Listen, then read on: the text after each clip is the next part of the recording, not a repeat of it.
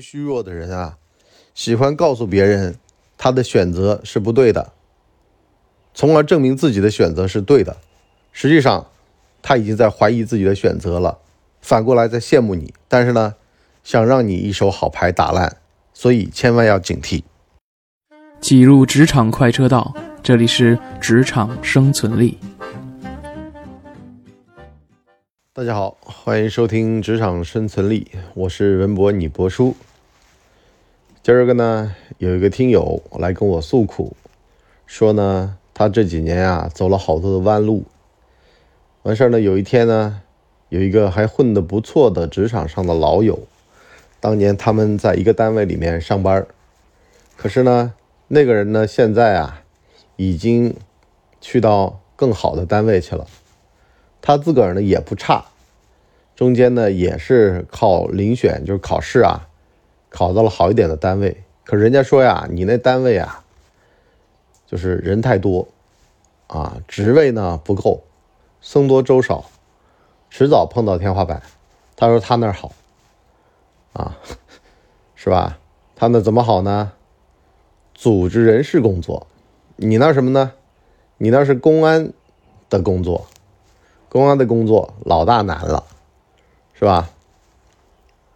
完事儿了，我就劝他，我说你那同事吧，居心叵测，不知道在想什么，而且吧，说难听点好的未必好，差的也不一定就差。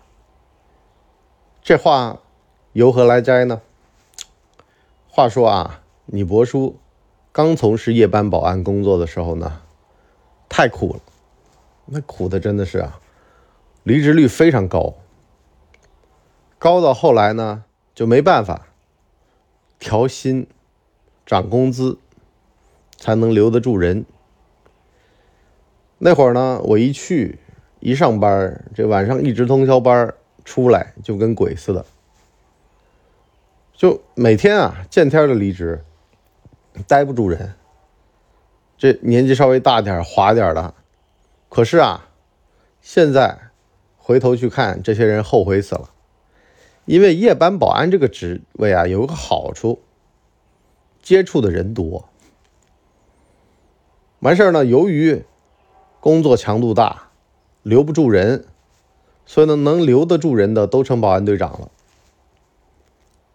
完事儿呢，这哥们儿啊。就问我说：“博叔啊，我的职业生涯怎么办？”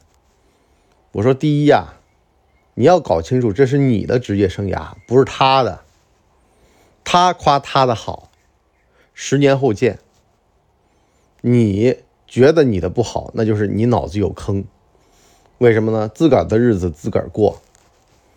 这像极了呀，好多女的出去一比别的老公，觉得自个儿老公不是东西。”这两天不是有一个这个太太的浪漫旅行吗？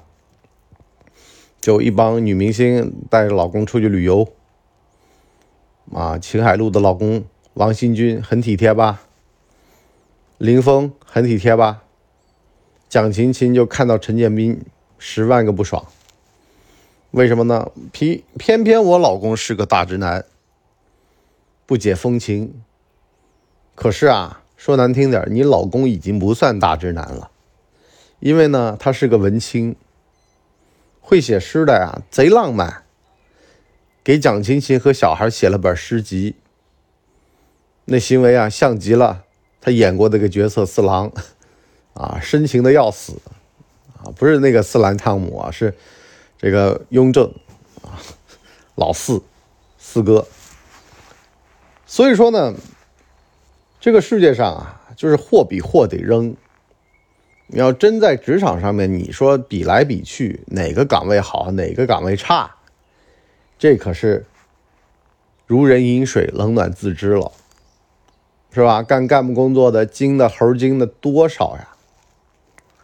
这两天我们群里面有个哥们儿说要调出去，弄了半天很难调啊，因为呢拖了比较多的人。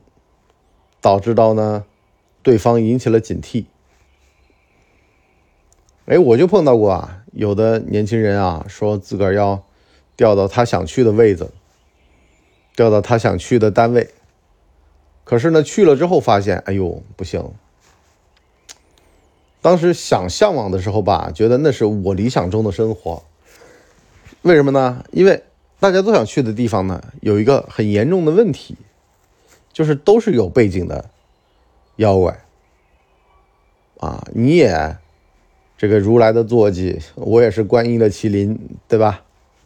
那导致结果是什么呢？神仙打架，谁也不怵谁，谁也不服谁。啊，像这种大家都不容易来的，那么也都不容易走。反而呢，原先那种啊，就像我说的夜班保安的这个队伍啊，那么这是一个。第二个呢，就是我刚才说的比较，你这玩意儿没得比的。为什么呢？这个忙有忙的这个好，闲有闲的爽，钱多有钱多的烦恼，钱少有钱少的做法，都是有的。我还真没见过说呀，特别特别好的。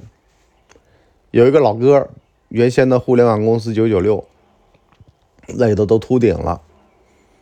后来呢，真一咬牙干不下去了，去了一家国企，收入是原来的三分之一。可是啊，人整个就舒服了。原先每天焦虑，现在不焦虑了，进入了一种养老养生状态。他的老同事有的都已经出去创业了。他呢，去电脑城买电脑的时候，就看到他老同事在那搬东西。为什么呢？第三次创业失败，啊，在那儿给人家就是搬硬盘呢，说要第四次了，可是他就很踏实。为什么呢？小孩培训班要去接了。那哥们儿呢，为了创业啊，婚都已经离了，还有的吧，到现在都不结婚，就为了事业。这就得看你图什么了。图七十岁的时候在养老院被人家打。被护工揍的时候吧，没有个子女替你撑腰呢，还是图到时候一飞冲天啊？跟老同事们吹牛说，你看我当年不结婚是多么正确的选择。创业创业，九死一生，那生的那个只要还在创业，也未必就活得了。所以呢，没得比，收入呢也是上不封顶。食得咸鱼抵得渴，人哪知道啊？哼，是吧？所以你说岗位好坏，收入高低。第三，有一个好环境比什么都来的重要。环境是什么呢？就是周围的这圈人。这圈人如果都是优秀的人，他能把你带到一个更高的平台上去。什么意思呢？博士、硕士。这个工作的态度正确，这才是一个比较好的一个逻辑。你至于那些什么关系啊、什么人脉啊，这都是虚的，因为呢，这是会随着时间变动的。而求知的心、认真的态度，我就说的难听点吧，就比如说啊，你刚进职场，完事儿呢，这帮大哥大姐都是非常拼命努力的。那就代表这个公司的分配制度是合理的，都嗷嗷叫嘛。再包括说高知的比例高，那就意味着呢，你这行呢是比较炙手可热的，啊，由科研来驱动的，等等的，这都决定了你的职场出身和你认为的一些正确的东西，这些东西能影响你一生。那反过话来说呢，像那些什么抄个小捷径啊，这个去搞个小关系啊，这种其实啊，都是小计谋啊，就像电视剧《小舍得》里面的田雨岚一样的，用人朝前不用人朝后，反而更得罪更多人啊。当你想要这个东西的时候，占便宜没够啊，不占便宜就算输，就算吃亏了。所以呢，见天的跟人搞关系，天天精力就放在搞关系这事儿上面，反而忽略了本身的才华的建立啊，就没什么才华，所有的才华全用来搞关系了。所以呢，导致到呢，这个人浮的要死，虚的要命，是吧？老是把希望寄托在下一代啊、老公啊等等的人身上。你说，你看他说的那话嘛，我不求我老公了，我就觉得我们家儿子以后他爹没给他传下东西，他至少得靠自己。因为呢，那你你干嘛去啊？你谁呀？你自个儿作为田雨岚，你就没东西给小孩吗？你就不能努力吗？你才几岁？你考个研究生会死啊？就这种心理，你知道吧？就那种依靠他人的心理，从来不从自身上身上找原因。这其实才是我开篇说的那个同事的心态。就他老是一个评论家的身份，各处流窜，评论你，评论我。实际上呢，自个儿的工作、自个儿的职场的这个状态，他都没搞清楚。啊，反正有点便宜沾着，然后他就沾沾自喜，开始找人了，开始跟人家分析了。哎，你看你这便宜没沾好吧？你看我这便宜沾好了吧？实际上是一个非常差的居心叵测的心态。这种同事在工作生活当中还挺多。好吧，我们今天这一集就先聊到这儿。我们下半集呢，跟大家聊聊啊，碰到这种垃圾同事，尽快的把他拉到黑名单。